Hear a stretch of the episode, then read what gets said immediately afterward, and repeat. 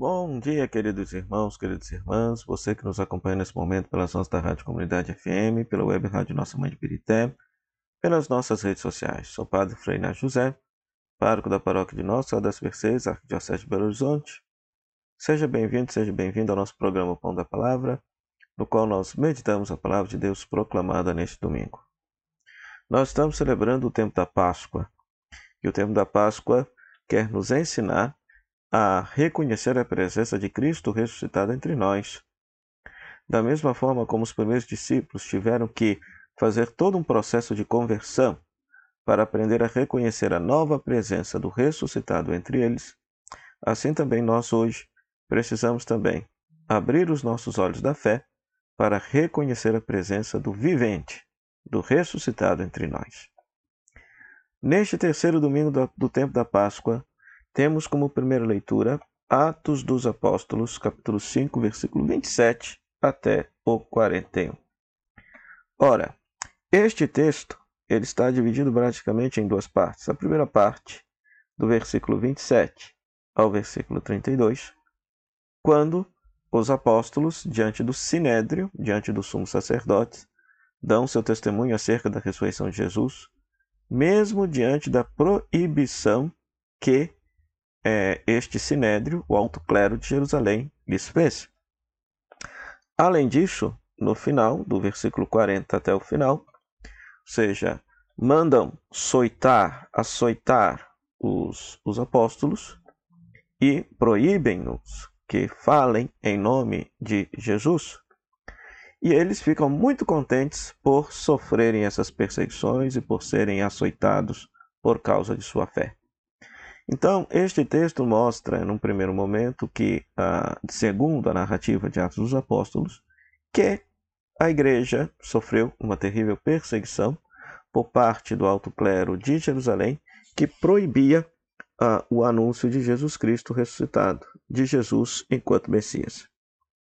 E que estes discípulos, agora apóstolos, eles estavam dispostos a sofrer para dar este testemunho. Inclusive, a palavra testemunho significa justamente isso. Significa martírio, né? Ou seja, é, testemunho em grego se diz martírio.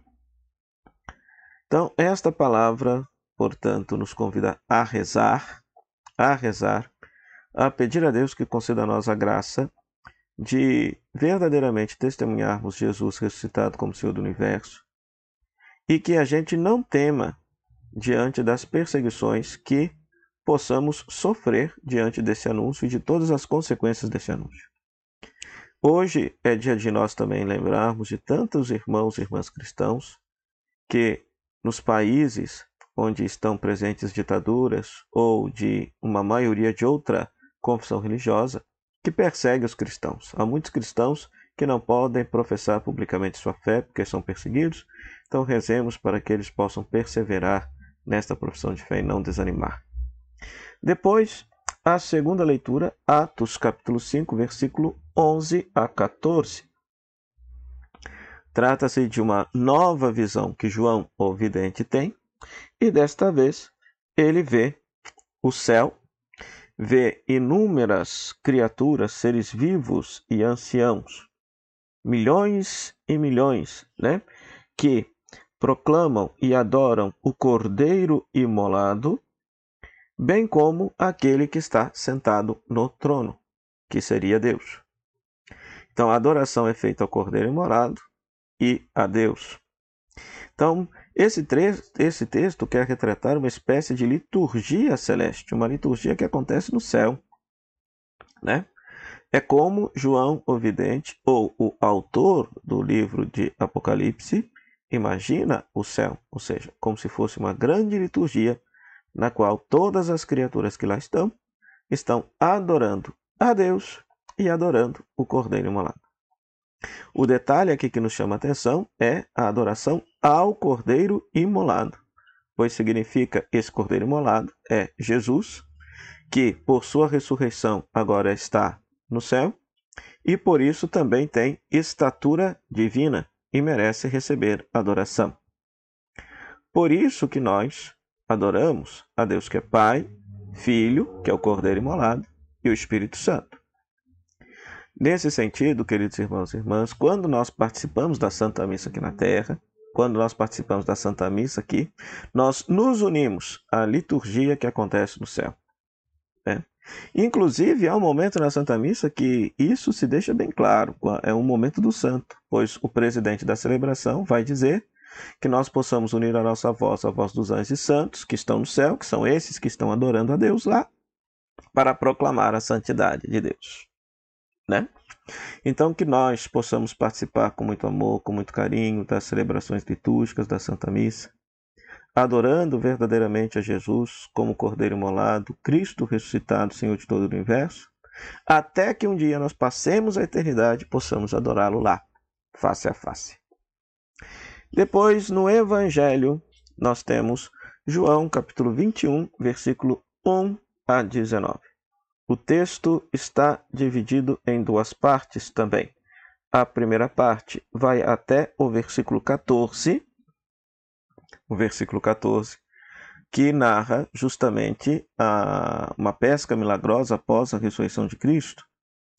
Esta cena aparece também lá em Lucas, né, no Evangelho de Lucas, a cena da pesca. Entretanto, esta cena da pesca aparece aparece no capítulo 5, ou seja, não é uma cena pós-pascal, segundo Lucas, né?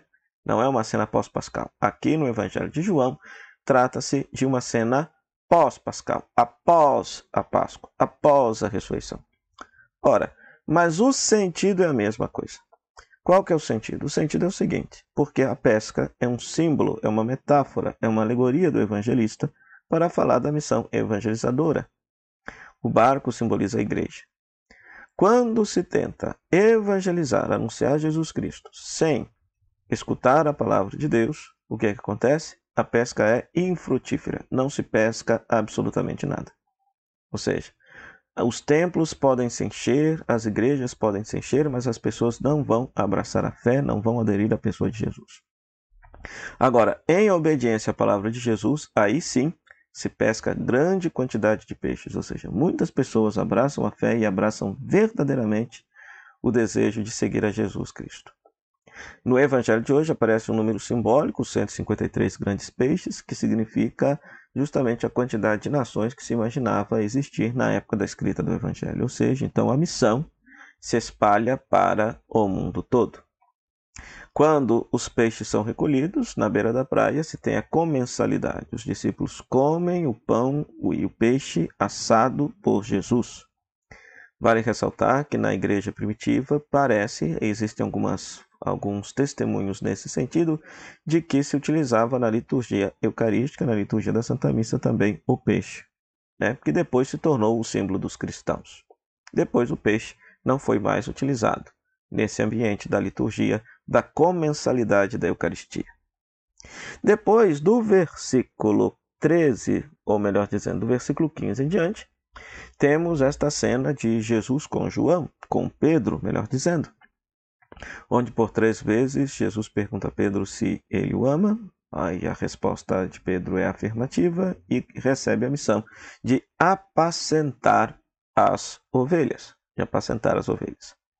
Ora, é, na, na tradução em português se perde o sentido original da palavra, pois por duas vezes, por duas vezes, Jesus pergunta a Pedro se ele o ama a tal ponto de dar a vida. Aparece o verbo agapau, de onde vem a palavra ágape. E Pedro responde: Tu sabes, Senhor, tu sabes que eu te amo, com o verbo fileu, filia, um amor de amizade. Então, por duas vezes, Jesus pergunta: Pedro, estás, me amas a tal ponto de dar a vida? E, Jesus, e Pedro responde, respondeu assim: Senhor, tu sabes que eu sou teu amigo. Na terceira vez, Jesus mudou o verbo. Jesus perguntou: Pedro, você me ama como amigo, fileu? E nesse momento Pedro se entristece. Por quê? Porque provavelmente se lembrou que quando Jesus mais precisava de um amigo, Pedro o negou, Pedro não estava lá. Mas mesmo assim, Jesus lhe diz: apacenta as minhas ovelhas. Esse texto é belíssimo porque nos mostra que Deus, que Cristo conta conosco, apesar de nossas fragilidades, apesar de nossas traições, apesar de nós prometermos mundos e fundos para seguir a Jesus e muitas vezes o trairmos ou abandonarmos, Ele conta conosco para evangelizar, ele conta conosco para sermos seus instrumentos e cuidar uns dos outros. No sentido de aprender a reconhecer a presença de Cristo ressuscitado entre nós, este Evangelho nos ensina que Cristo ressuscitado está entre nós quando acontece um sucesso pastoral, e não entenda mal sucesso pastoral, sucesso pastoral não significa igreja cheia. Quando as pessoas de fato convertem-se a Jesus e abraçam a fé nele e tomam-no como referência, isso significa sucesso pastoral. E isso só acontece pela presença de Cristo ressuscitado. Depois, nós reconhecemos também a presença do ressuscitado em todos aqueles que cuidam com muito amor e carinho da comunidade cristã, os pastores, né? Ou seja, aqueles que exercem uma função de pastoreio. Então, são os padres, bispos, diáconos, os agentes de pastoral, né? Os agentes de pastoral. Toda pessoa que, é, que cuida com muito amor e carinho das demais ela é presença de Cristo ressuscitado em meio à comunidade. Então peçamos ao Senhor, a partir desse evangelho, que conceda a todos nós a graça de verdadeiramente, se somos evangelizadores, de sempre evangelizar numa escuta atenta à palavra de Deus, jamais é, é, descurando desta, desta, desta escuta atenta da palavra de Deus, pois somente na escuta do ressuscitado o nosso trabalho evangelizador haverá de surtir efeito. E, além disso, que a gente possa reconhecer em todos aqueles que cuidam com muito amor e carinho dos movimentos pastorais da nossa igreja a presença de Cristo ressuscitado em cada um deles. É o cuidado do ressuscitado sendo manifestado a cada um de nós.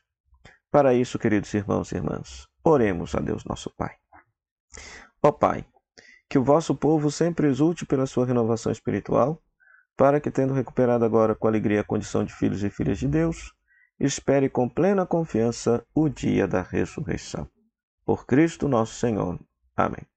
O Senhor esteja convosco, Ele está no meio de nós. Que a bênção de Deus Todo-Poderoso, Ele que é Pai, Filho e Espírito Santo, desça sobre você e permaneça para sempre. Amém. Meu muito obrigado à Rádio Comunidade FM, que nos cede esse espaço para evangelizar. A Rádio Web Nossa Mãe de a Web Rádio Nossa Mãe de Birité, que também nos cede esse espaço para partilhar a palavra de Deus. E a todos vocês, queridos rádio ouvintes e internautas, pela sua audiência. Até o próximo final de semana, se Deus quiser. Tchau, tchau.